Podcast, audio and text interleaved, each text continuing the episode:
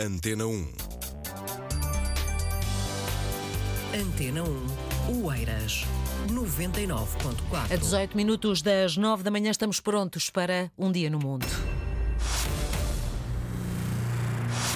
E o clima extremo? O clima extremo deixou de ser exceção. Os episódios sucedem-se. Bom dia, Francisco Sena Santos. Olá, Mónica, bom dia. Todos ficamos sobressaltados com esta sucessão de dias de canícula em muito do sul da Europa. Mas na outra margem do Mediterrâneo está ainda pior. O Maghreb destes dias é uma caldeira. Tunis é uma cidade costeira, está numa zona de marismas, abundam pântanos com água salgada.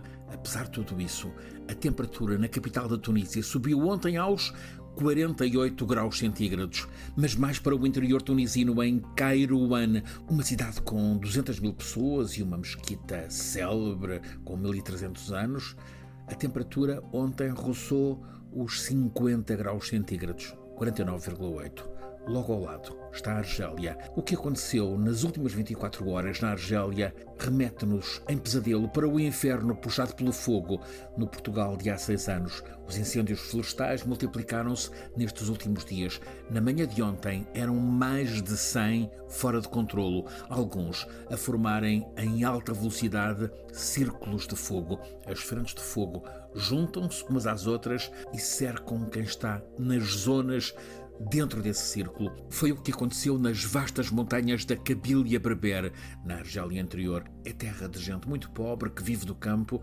Perante o cerco de fogo, tentaram escapar, meteram-se à estrada em carrinhas do transporte do que a terra dá. Sete pessoas numa furgoneta, cinco noutra. Não chegaram a percorrer cinco quilómetros. Ficaram dentro do fogo carbonizados. O mesmo destino para 10 soldados que iam para aquela região para tentar ajudar. A Argélia contou no dia de ontem 34 vidas perdidas nas chamas. Atravessa-se o Mediterrâneo, chega-se à Itália.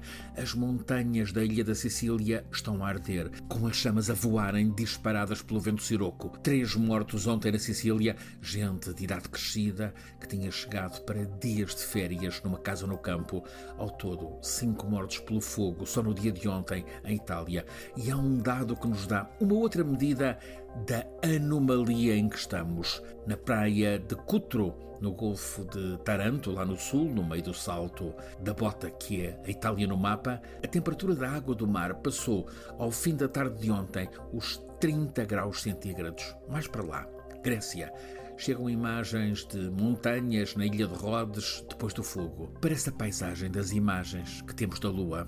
Agora está a ser assim em volta do Mediterrâneo, tanto no lado norte como no lado sul, há mês e meio, todos nos lembramos. Era o fogo que esteve três semanas, imparável, no Canadá Atlântico, Nova Escócia. O fogo chegou às periferias da cidade de Halifax e perturbou ligações aéreas entre a Europa e a América pela rota da Terra Nova. Ao mesmo tempo, na China, antes na Austrália, também canícula e fogo é em todos os continentes. Roger Harabin tem 35 anos como editor de Ambiente, Clima e Energia na BBC. Ele comentava ontem à noite: estávamos desde os anos 70, 80 a ser alertados pelos cientistas para tudo isto. Não imaginávamos é que isto pudesse ser tão mau, tantas e tão sucessivas ondas de canícula e tão fortes temporais e os polos a perderem tanto gelo. Acrescentou: temos de nos preparar para resistir ao pior. A angústia é que tudo está a ser pior do que nos modelos científicos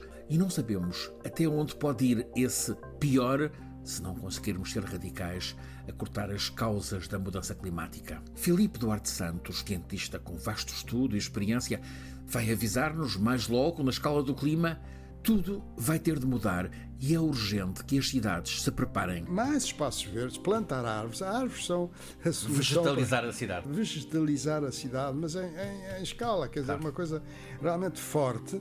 E superfícies de água. As superfícies de água arrefecem. Antes, associávamos a expressão mau tempo a chuva, vento, frio. Agora, estamos a constatar que mau tempo é calor de inferno. É, ganha todo um novo significado a expressão mau tempo. Francisco Sena Santos, um dia no mundo